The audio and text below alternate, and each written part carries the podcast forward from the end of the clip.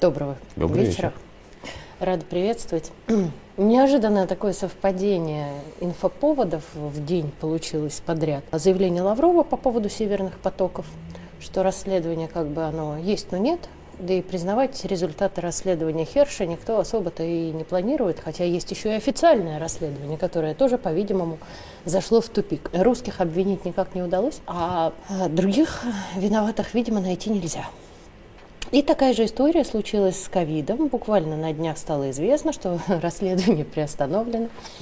Видимо, тоже зашло в тот же тупик, уперевшись в страну с небезызвестным флагом со звездами. Мы ничего не утверждаем, лишь строим догадки.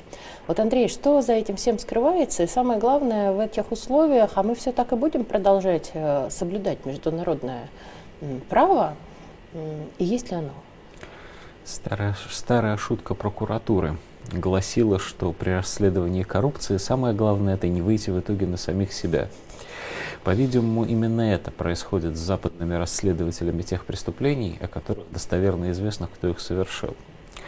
И это относится как ко всемирной эпидемии, вот самой странной пандемии в истории, так и к взрыву северных потоков и ко э, много к чему еще. Не вспомнишь, где там выкинули сколько-то там полтора миллиона дозы вакцины для Да уж, ревакцинации? уже, там? гор- уже гораздо больше, уже гораздо больше. Ровно в тот момент, когда вакцинация ушла, с, так сказать, с первых полос для охраны общественного здоровья на Западе, она не так уж необходима. А вот э, финансирование как-то тихой сапой постепенно заканчивается. Ну и вообще эпидемия окончена, забудьте. Вот. Можно поставлять, правда, правда, в слаборазвитые страны, но туда надо бесплатно, поэтому тоже не очень интересно. Как раз э, всемирная эпидемия, вот эта пандемия, она была историей о том, что правил больше нет. Правил больше нет в том смысле, что интересы крупнейших корпораций, ну в данном случае э, большой фармы, они важнее, чем интересы отдельных государств, целой совокупности этих государств, например, Европейского Союза, и в конечном итоге всего человечества.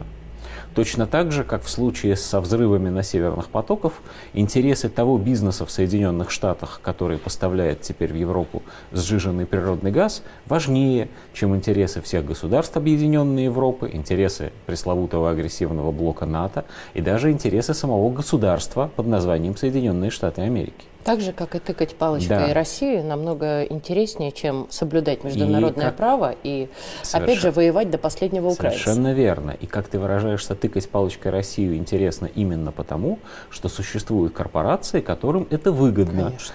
Кор- Корпорации, которые производят вооружение, которые некоторое время почти что простаивали без дела. Корпорации, которые производят боеприпасы. А корпорации, которые производят печатать. страх. Совершенно верно. И корпорации, которые производят непосредственно денежные знаки и с помощью инфляции пытаются разогнать экономический рост. Возвращаясь к началу этого разговора, а есть ли вообще правила? Они, как ни странно это прозвучит, есть. И тут надо сделать э, одно очень важное уточнение, Для которое кого? для нас важно. Для нас. Нет, я имею в виду, для кого правила. Так я про это и собираюсь рассказать. Очень важное уточнение. Запад очень часто говорит, и особенно в этом усердствуют поляки и прибалты, но не только они, что они исключают Россию из числа цивилизованных стран. Они возводят железный занавес, они изолируют Россию. И придумана целая культура отмены, отмены России, русской культуры, русских заслуг перед человечеством и так далее, и так далее, и так далее. Но если посмотреть на карту мира и посмотреть на структуру реальных международных отношений, то получается очень интересная вещь. Можно, конечно, сказать, что Россию исключают из. Из чего? Получается, что Россию исключают из Европы. Европа отрезает здоровенный свой кусок, на котором расположены как минимум Россия и Белоруссия, а как максимум Россия, Белоруссия, да еще и Украина. И остается, значит, за железным занавесом. Теперь приподнимаемся, как мы любим это делать надземным шариком, смотрим на шарик и видим, да, есть сообщество англосаксонских стран, которое отделяет, исключает, отменяет Россию. А, да, есть сообщество стран НАТО, хотя даже не все страны НАТО в полном объеме готовы с этим согласиться. И Япония, уж на что оккупированная США страна, как-то не рвется полностью разорвать контакты с Россией. Ну, Трудно наверное, ей это. понравилось, когда Но даже если посчитать и Японию тоже, получается, что большая часть стран мира, большая часть территории мира, большая часть континентов и а сколько там на Земле сейчас живет человек уже в общей сложности? 8 миллиардов. Вот 7 из 8 миллиардов, так примерно, никуда Россию не исключают. И более того, наши западные партнеры, теперь это выражение может существовать только в кавычках, как мем, как выражаются в интернете, наши западные партнеры очень любят говорить, что они построили мир, основанный на правилах – эти правила – это правила, которые действуют между самими западными партнерами. Это правила очень своеобразные, очень иерархичные. Меньше всего они похожи на правила равных взаимоотношений. Никто в здравом уме и твердой памяти не думает, что Польша равный партнер для Великобритании Это или для США. интереснее Турция да. и Япония, как ты правильно заметил. Турция э, не входит в западный мир несмотря на то, что она входит в блок НАТО. Турция – это, во-первых, самостоятельная региональная держава, во-вторых, Турция – это держава, которую не пустили в Европу по собственной глупости, безусловно.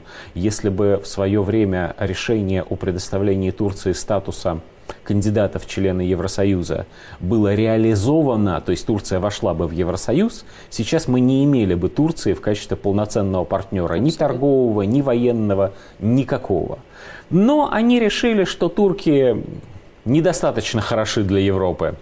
Ну и получили Турцию как мощную самостоятельную государственную единицу, которая и НАТО не слишком подчиняется со своей армией, и Европе не подчиняется в своих экономических взаимоотношениях с той же Россией или с той же Сирией, и вообще и живет да, и с Китаем, и в недалеком будущем с Ираном, и вот с Арменией сейчас уж совсем э, мы Знаковый, не могли даже представить себе, да, что это будет, а вот оно тем не менее есть. Даже Израиль не очень входит в западное сообщество, они его не принимают по большому счету.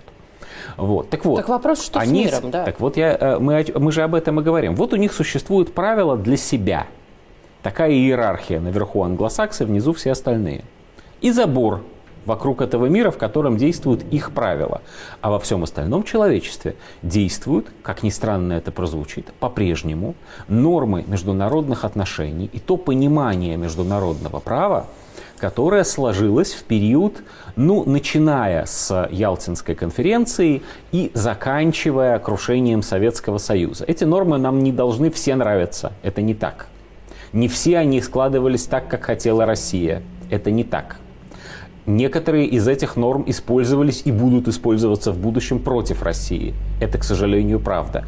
Но это, тем не менее, свод норм, свод неких международных договоров, законов, деклараций, положений, которые в целом, и что очень важно, норм именно общения, вежливости. Ну, например, э, что потрясло, насколько я могу судить, нашего министра иностранных дел Лаврова, с чего ты начала этот разговор. Лавров говорит с удивлением, даже не с возмущением, с удивлением. Мы обратились к Швеции со стандартной дипломатической нотой и не получили ответа. То есть они не отказали, что было бы, в общем, более или менее нормально. Мы не дадим вам вести расследование Нет. в наших территориальных водах. Это было бы нехорошо, неправильно, но, ну что ж, это был бы жесткий Позиция. дипломатический ответ. А они не ответили. Мы не знаем вообще, что вы там делаете. Расследование, не расследование. И также ведет себя Норвегия сейчас. И по той же самой причине, потому что сказать-то нечего.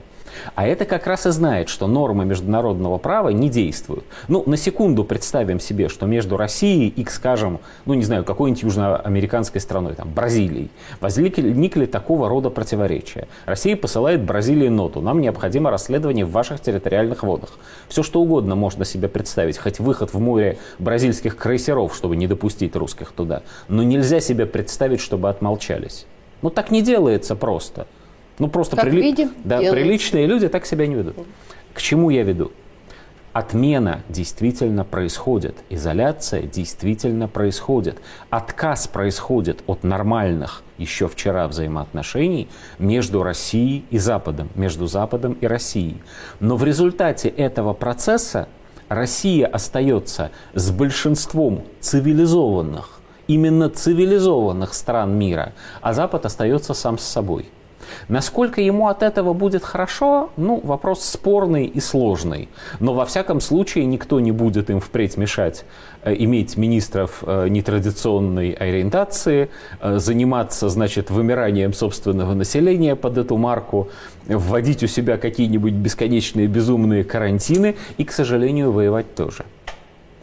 Вот На этой веселой ноте. Это не веселая нота, но что есть, то есть. Спасибо. Да.